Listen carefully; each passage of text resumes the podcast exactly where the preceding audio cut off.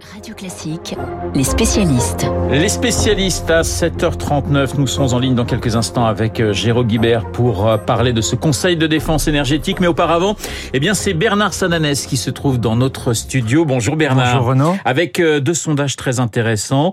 La cote de popularité des politiques, on va y revenir. Et puis ce sondage ELAB Radio Classique Institut Montaigne sur les Français et les perspectives économiques. Eh bien, 6 Français sur 10 anticipent une crise économique majeure dans les mois à venir. Oui, c'est quasiment au même niveau qu'au moment du Covid. C'est ça qu'il faut rappeler. Premier point. Deuxième point, ça touche cette inquiétude forte, vous l'avez dit Renaud, elle touche toutes les catégories euh, socioprofessionnelles quasiment au même, euh, au même niveau. On voit bien que l'inquiétude pour la situation économique du pays, pour sa situation personnelle, pour l'état de la dette est vraiment très fort. Alors bien sûr, sur l'inquiétude sur la situation personnelle, il y a des différences en fonction de euh, sa fin de mois, en fonction de sa situation, mais on voit bien que cette inquiétude en cette rentrée a rapidement rapidement euh, gagner l'opinion des Français. De l'inquiétude et un sentiment euh, d'impuissance de la part du gouvernement qui ne serait pas capable finalement de faire euh, de faire face à cette situation, cette situation de crise. Oui, le gouvernement peut trouver ces chiffres effectivement un peu durs et peut-être certains diront un peu injustes après les deux fois 25 milliards mis pour le pouvoir d'achat. Mais c'est vrai qu'on a près d'un Français sur deux qui considère que les mesures prises n'améliorent pas du tout la situation et 43% qui nous indiquent que ça les améliore, mais que ça reste insuffisant.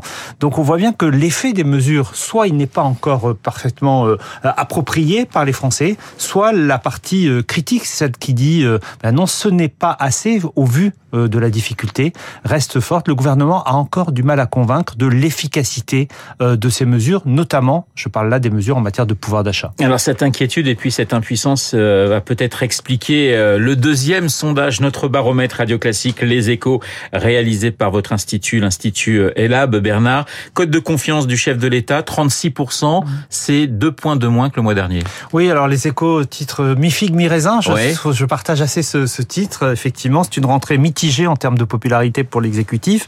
Moins 2 pour Emmanuel Macron, plus 1 pour Elisabeth Borne. Vous le voyez, ce sont des petites variations hein, inférieures à celles qu'on enregistre parfois quand nous commentons ce baromètre. Dans un contexte de mauvaises nouvelles, d'inquiétude, on aurait même pu s'attendre à ce que ce recul soit plus fort pour euh, Emmanuel Macron, mais il y a des signaux faibles. J'en citerai deux. Le premier, c'est que l'opposition, les électorats d'opposition se durcissent. On voit bien un indicateur qu'on suit toujours beaucoup, la part de ceux qui font pas du tout confiance, qui repassent dans ces électorats-là euh, au-dessus des 50%. Et deuxièmement, l'écart entre les cadres et les milieux populaires euh, se, se, ça agrandit euh, à nouveau. Le recul de la cote de confiance d'exécutif d'Emmanuel Macron est de 5 points dans les milieux populaires. Et, et pour faire le lien entre les deux sondages, et vous l'évoquiez Renaud dans votre question à l'instant, j'allais dire que pour l'instant, pour l'instant, l'opinion ne rend pas l'exécutif responsable de la situation. Ce n'est pas comme au moment des Gilets jaunes où il disait ce sont les mesures que vous avez prises qui déclenchent cette situation et cette colère, mais il le juge en partie impuissant, effectivement, à enrayer la dégradation de la situation économique et du pouvoir d'achat. 36% code de confiance donc du chef de l'État, 33% vous le disiez Bernard pour Elisabeth Borne, 33% euh, c'est à peu près euh, le même chiffre que Édouard Philippe lors du premier quinquennat de euh, d'Emmanuel Macron à la même époque. Oui, et là aussi, on peut se dire que dans un deuxième quinquennat, qui est marqué déjà par l'impopularité du premier, pour Elisabeth Borne, ce n'est pas un mauvais résultat. Autre chose intéressante, Elisabeth Borne était peu connue finalement des Français. Elle progresse en autorité et en général, dans nos baromètres, quand vous progressez en autorité, vous prenez plus d'images négatives que d'images positives, surtout quand vous êtes Premier ministre. Elle, elle équilibre ces images positives et, et négatives, mais c'est vrai que 33% pour affronter les crises et les moments difficiles qui arrivent, ça reste malgré tout un score, euh, un score assez bas. Alors la popularité chez les politiques au sens large, Édouard Philippe caracole en tête. Il est bon partout, dans son camp, mais aussi dans les oppositions. Loin derrière Bruno Le, Père, euh, Bruno le Maire, Marine Le Pen, Nicolas Sarkozy, Olivier Véran. Neuvième position pour euh, Jean-Luc Mélenchon.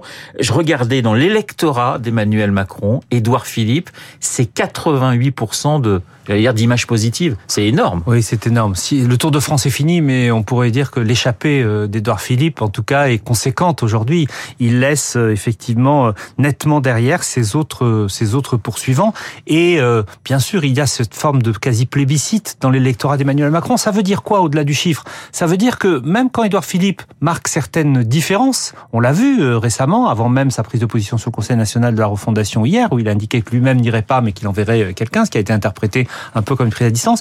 Il n'est pas soupçonné aujourd'hui par l'électorat macroniste de déloyauté. Voilà, ça c'est la première information. La deuxième information, c'est qu'on voit que la cote de confiance de l'image d'Edouard Philippe, elle est euh, positive dans l'électorat d'Emmanuel Macron, très positif dans l'électorat de droite, assez positif, il est la troisième ou quatrième personnalité dans l'électorat de, de, gauche, un peu moins bien dans l'électorat Rassemblement National, mais 4 sympathisants sur 10 du RN, ou 38%, ont également une bonne image.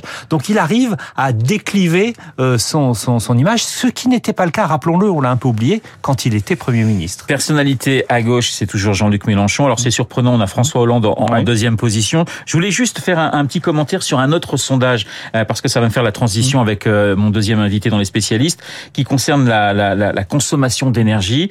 Euh, euh, Bernard, 6 Français sur 10 sont mmh. prêts à, à réduire leur consommation d'énergie. C'est un sondage qui a quelques jours. Oui, c'est un sondage qui montre que les Français, évidemment, euh, partagent ce constat d'urgence à agir, partagent ce sentiment qu'il faut maintenant accélérer, mais on a dans le même sondage près de 4 Français sur 10 qui disent je suis déjà au maximum de ce que je peux faire. Et ce sont notamment dans les milieux modestes qu'on enregistre ces réponses. Bernard Sananès, le président des Labs ce matin dans les spécialistes et ces différents sondages à retrouver sur le site de Radio Classique, radioclassique.fr.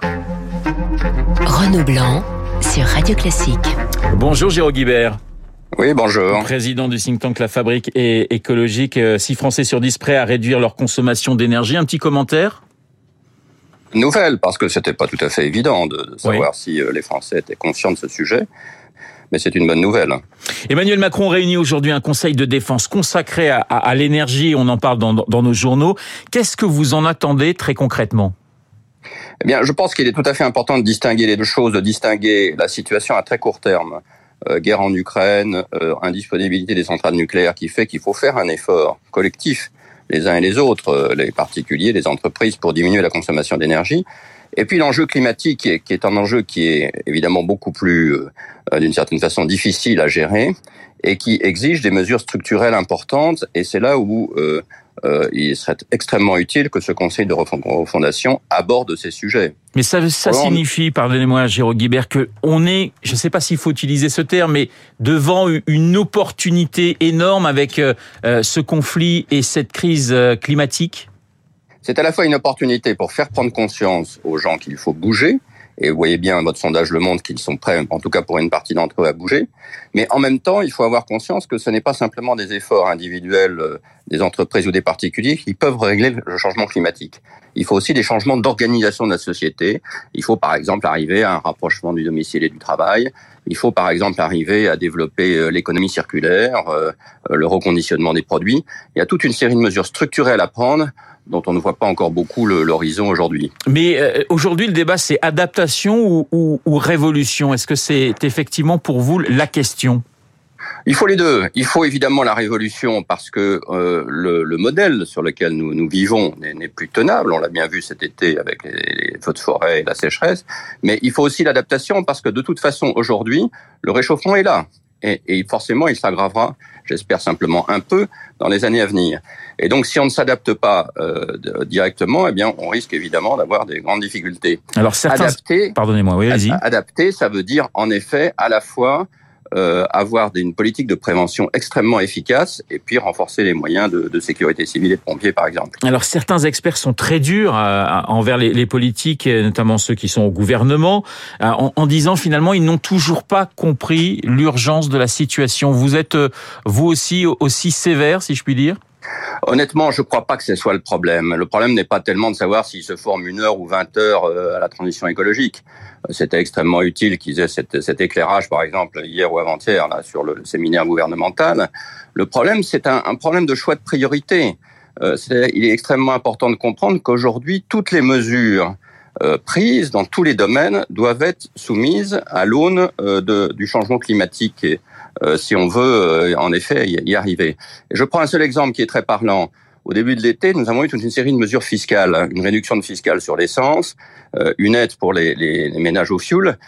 C'était tout à fait important d'avoir des mesures sur le pouvoir d'achat, mais pourquoi ces mesures euh, affectent-elles euh, et sont-elles destinées à tout le monde? On voit bien que le signal est très mauvais.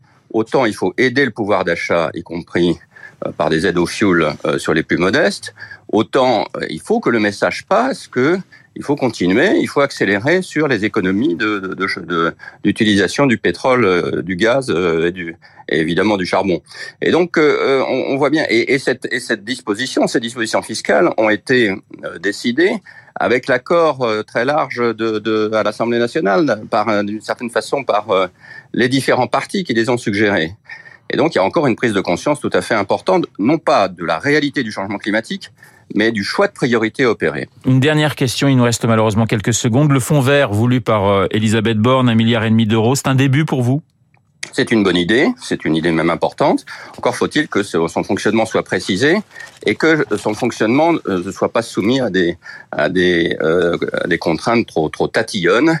Il est important que les collectivités puissent y avoir accès très largement pour pouvoir enclencher de leur côté euh, des projets de transition écologique réussis. Merci Jérôme Guibert d'avoir répondu à mes questions. le président du think tank La Fabrique écologique en direct sur Radio Classique. Il est 7h50 tout de suite. Le journal imprévisible de Marc Bourreau.